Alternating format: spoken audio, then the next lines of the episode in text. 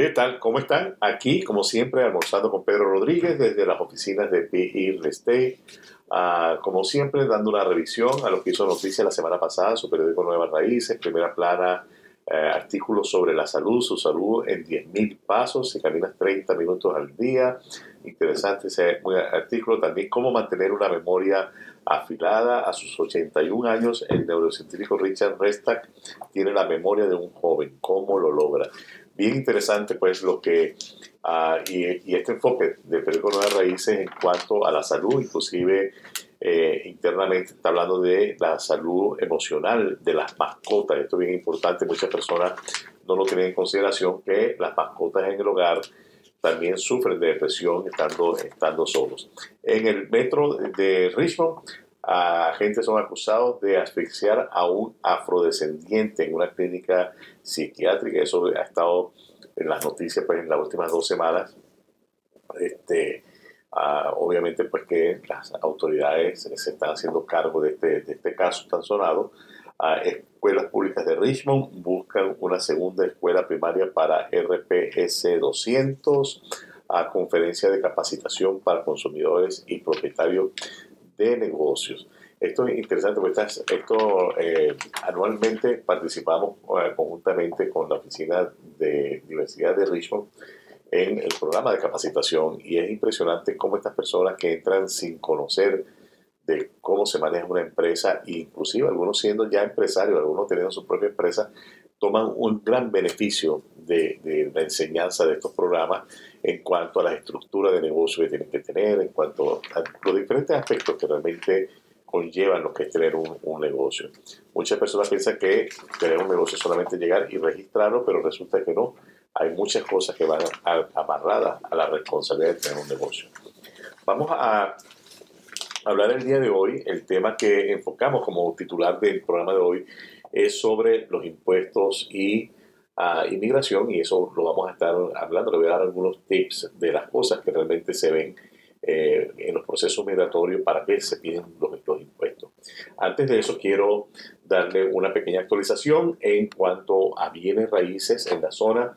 Uh, hoy buscamos en nuestro buscador de la Asociación de Realtor las transacciones de casas por debajo de 350 mil dólares en los últimos 30 días. Estos son las que han cerrado en los últimos 30 días.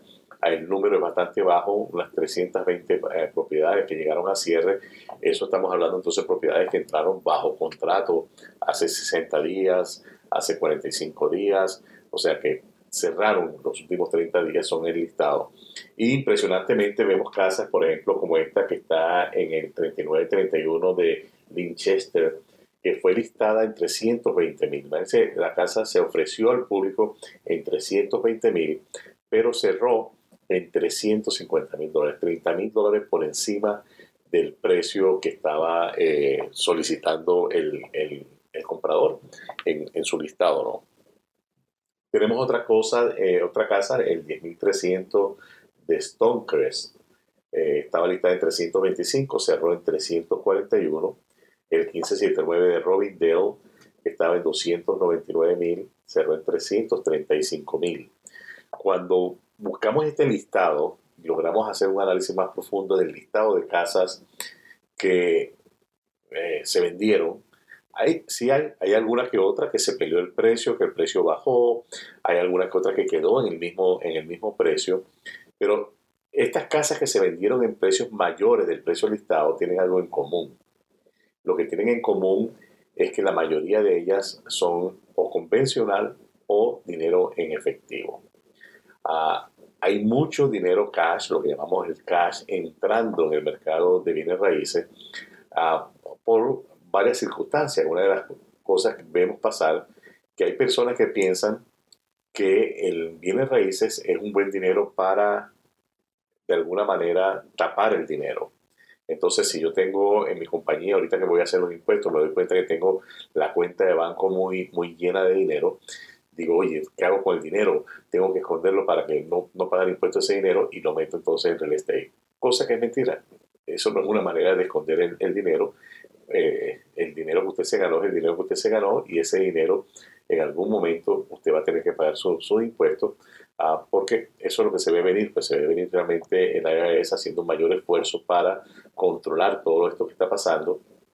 Las compañías de cierre están en la obligación de reportar los cierres de las ventas de las casas. En algún momento la información se cruza, pues y obviamente pues que el inversionista va a quedar claro que de dónde sacó ese dinero. Entonces, es mejor que descubra que lo sacó del banco y no que lo sacó de, de algún negocio ilícito, obviamente.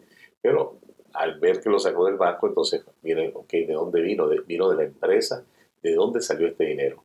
Y obviamente que en ese caso va a ser su trabajo de buscar dónde se pagó el impuesto de ese dinero que se invirtió en bienes raíces. Ah, entonces, mucho dinero cash entrando en bienes raíces por este motivo, otro está entrando por el motivo de lo que está pasando en la banca en la banca eh, vemos que con el cierre del banco, del Silicon Valley Bank, este, la gente corrió miedo. Ah, y la gente que tiene depósitos de más de 250 mil dólares en los bancos siente temor de perder su dinero. Y una de las cosas que hago con el dinero ahora, tratan de buscar las maneras de proteger ese dinero. Y muchas personas piensan que la manera de protegerlo es invirtiéndolo en bienes raíces, que es algo sólido, ah, algo que está allí y estacionan el dinero en bienes raíces. Entonces ese cash que viene de la gente buscando protección del dinero eh, está afectando el mercado porque entonces los primeros compradores se ven afectados al no poder competir a la hora de una ah, situación de múltiples ofertas. Múltiples ofertas, alguien ofrece cash, alguien ofrece cierre en dos semanas, tres semanas, mientras que usted, si es un primer comprador que está utilizando un préstamo, tiene que pedir para cerrar en 30, 45 días.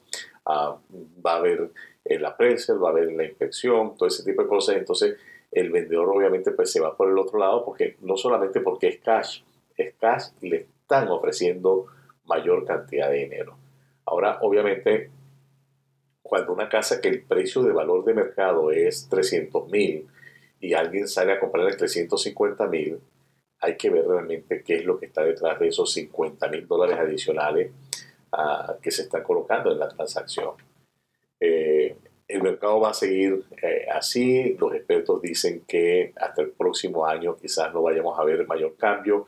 Esta, la semana pasada la Reserva Federal volvió a aumentar eh, los intereses y seguimos en una incertidumbre de no saber hasta cuándo es esta situación, si va a seguir continuamente, si en algún momento van a retroceder los precios, si en algún momento van a retroceder los intereses. Muchas personas con inquietud de saber si es su momento de comprar, mi respuesta siempre es la misma, depende, cada caso es único.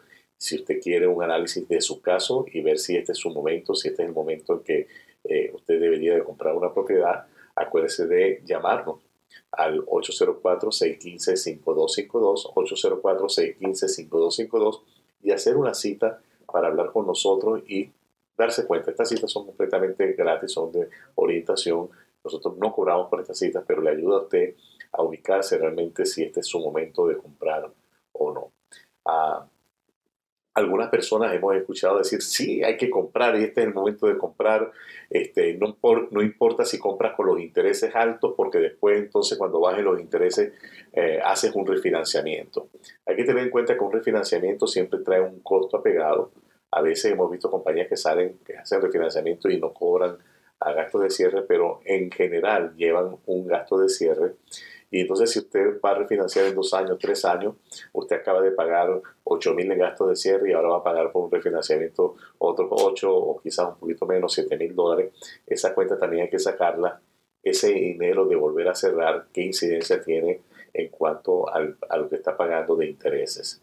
Y sobre todo basado en el hecho de que a lo mejor usted no se va a quedar en esa casa por más de 5 o 6 años. Entonces hay que ver todo esto en el contexto para poder tomar una decisión que sea una decisión inteligente en la cual usted no está botando el dinero. Si usted está pagando una renta y con lo mismo que usted paga una renta puede pagar una casa que el día de mañana va a ser suya, por supuesto, eso, eso es impensable. Eh, vaya, hágalo, hágalo. Pero tenga mucho cuidado porque ese llamado eh, que se hace, que después voy a refinanciar, no solamente es, ah, bajaron los intereses, voy a refinanciar. ¿Qué pasa si cuando bajen los intereses también han bajado los precios de la propiedad. Entonces ahora resulta que su propiedad no es un ah, colateral que llaman suficiente, el valor de la propiedad no es suficiente para respaldar el préstamo. Entonces son demasiadas cosas involucradas y una vez más nosotros estamos aquí para ayudarle, para darle información de primera mano y usted pueda tomar sus propias decisiones basado obviamente pues, en información uh, real, objetiva. Uh, le recuerdo, el teléfono a llamar es el 804-615-5252, 615-5252 eh, para eh, hacer una cita y reunirnos y ver realmente cómo, cómo funcionaría o cómo estaría funcionando por usted el hecho de comprar una casa en este momento. Uh, algunas cosas que vimos en el, en el, hoy en nuestra búsqueda en el Internet eh, el Departamento del Tesoro de los Estados Unidos, conocido como el IRS o IRS,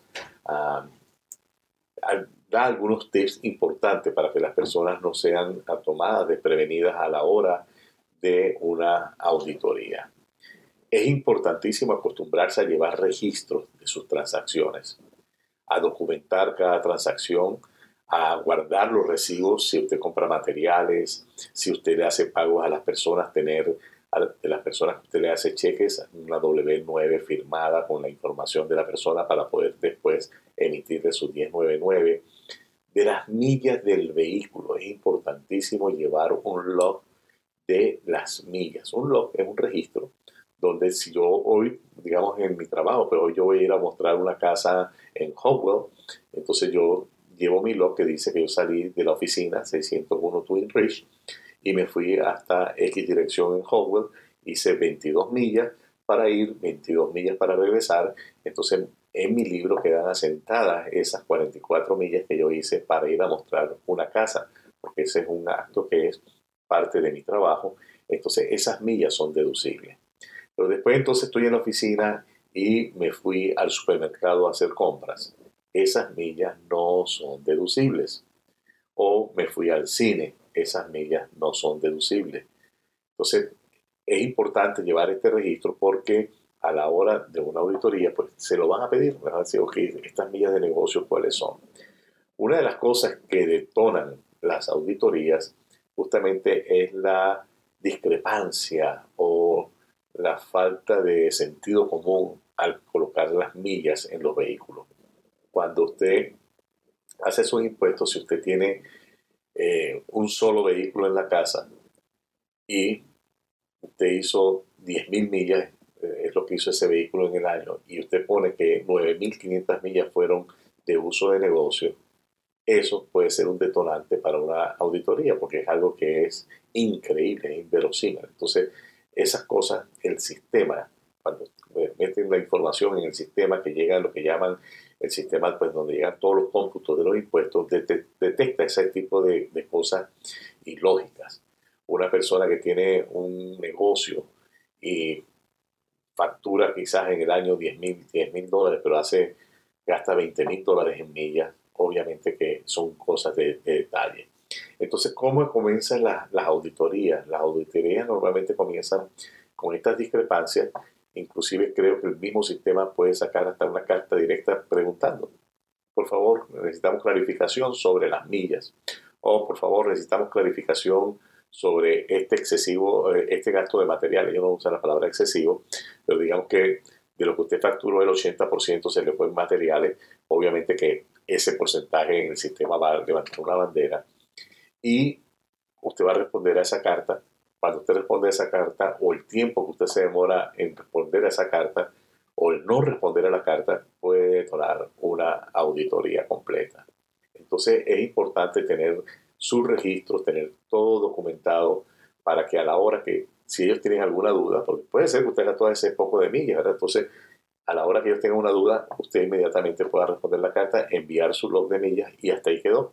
Ah, mira, si aquí están las millas, si concuerda esta persona, aquí están todas el, el log de las millas que utilizó. Entonces es importantísimo ah, y es un tip que da el área de llevar registros y documentos de todo lo que sea relacionado al negocio eh, eh, para estar preparado. O sea, siempre a mí me gusta pensar en esa opción y cuando estamos haciendo impuestos aquí en la oficina, una de las cosas que al hacer los impuestos eh, vemos que esté la información apropiada algunas personas no traen la información eh, en papel, sino que ya ellos no las traen, ya directamente lo hicieron. Nosotros aquí hay personas que le llevamos su contabilidad, hay personas que no le llevamos la contabilidad.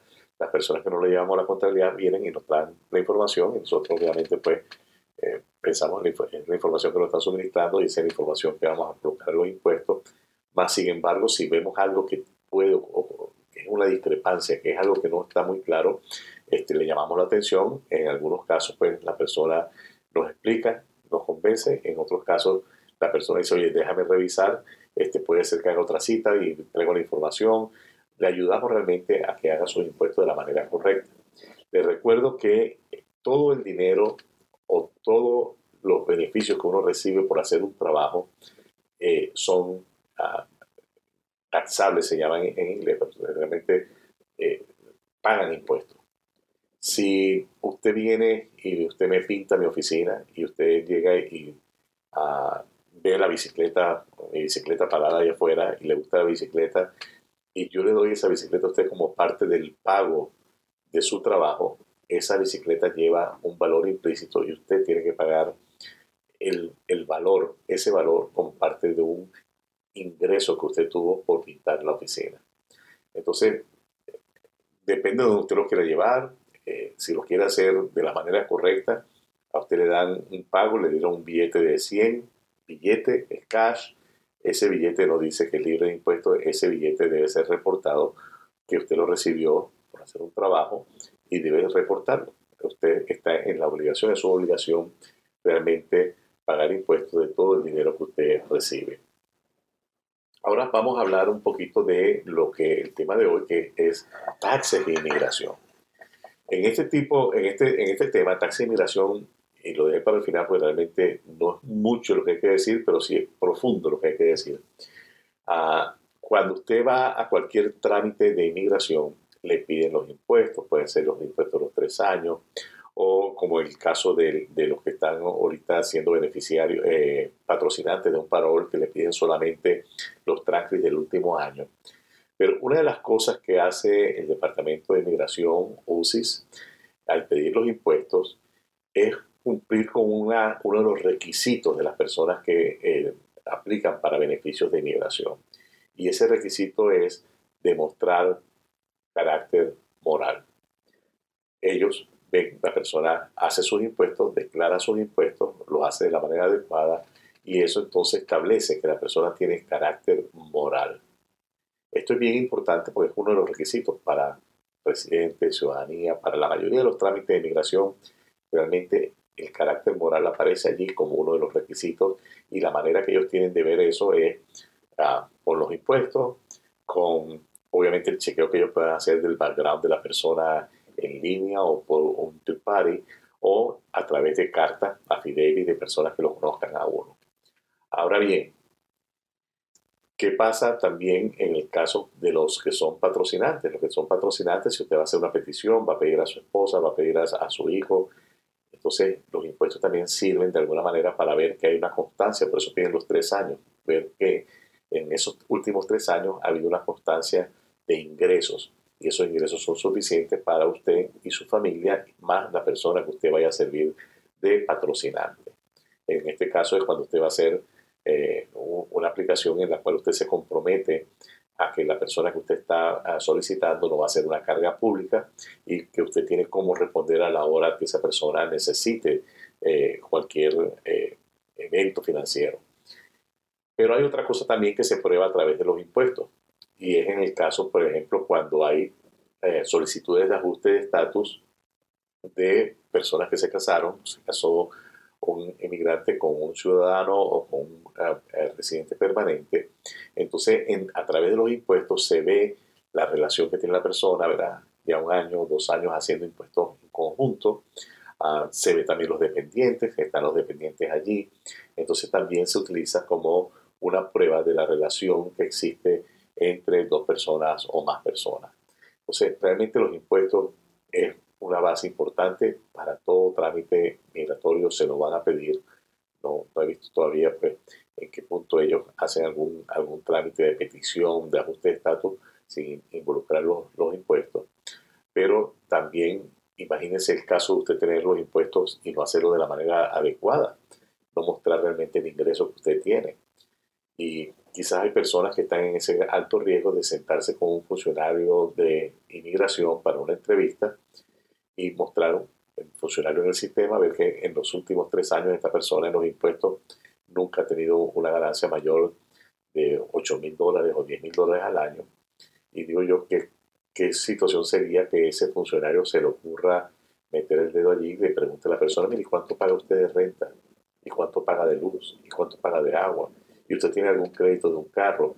Y la persona sin saber por dónde van los tiros, obviamente va a responder con, con la verdad. Ah, yo pago 1.600 de renta, ah, pago esto de luz, pago esto de agua. Y el funcionario solamente anotando esos números y después le diga, ok, explique cómo hace usted para pagar eso, de dónde saca el dinero, si usted no gana más de esta cantidad. Entonces, hay que tener mucho cuidado, hay que ser coherente con las, con las cosas, tener sentido común y obviamente hacer la manera, las cosas de la manera correcta. Declare, declare sus ingresos, declare sus gastos y tome todas las ventajas que hay escritas en la ley para usted pagar lo menos posible, porque eso es lo que establece la ley. Usted puede utilizar todas las herramientas y las herramientas son múltiples herramientas que hay de cosas que se pueden deducir. También a veces lo, que hay que hacer, dependiendo de los planes que uno tiene, es cambiar la estructura de la organización con la que estoy trabajando. Si tengo una LLC como un, solo, como un propietario solo, de repente es el momento de cambiarme a corporación. Eh, hay las mil y una opción que están allí para usted hacer las cosas de la manera correcta y pagar lo menos posible. Este, es todo por el día de hoy. No me queda más que invitarles hasta el próximo programa cuando estaremos nuevamente aquí almorzando con Pedro Rodríguez. Gracias por estar conmigo.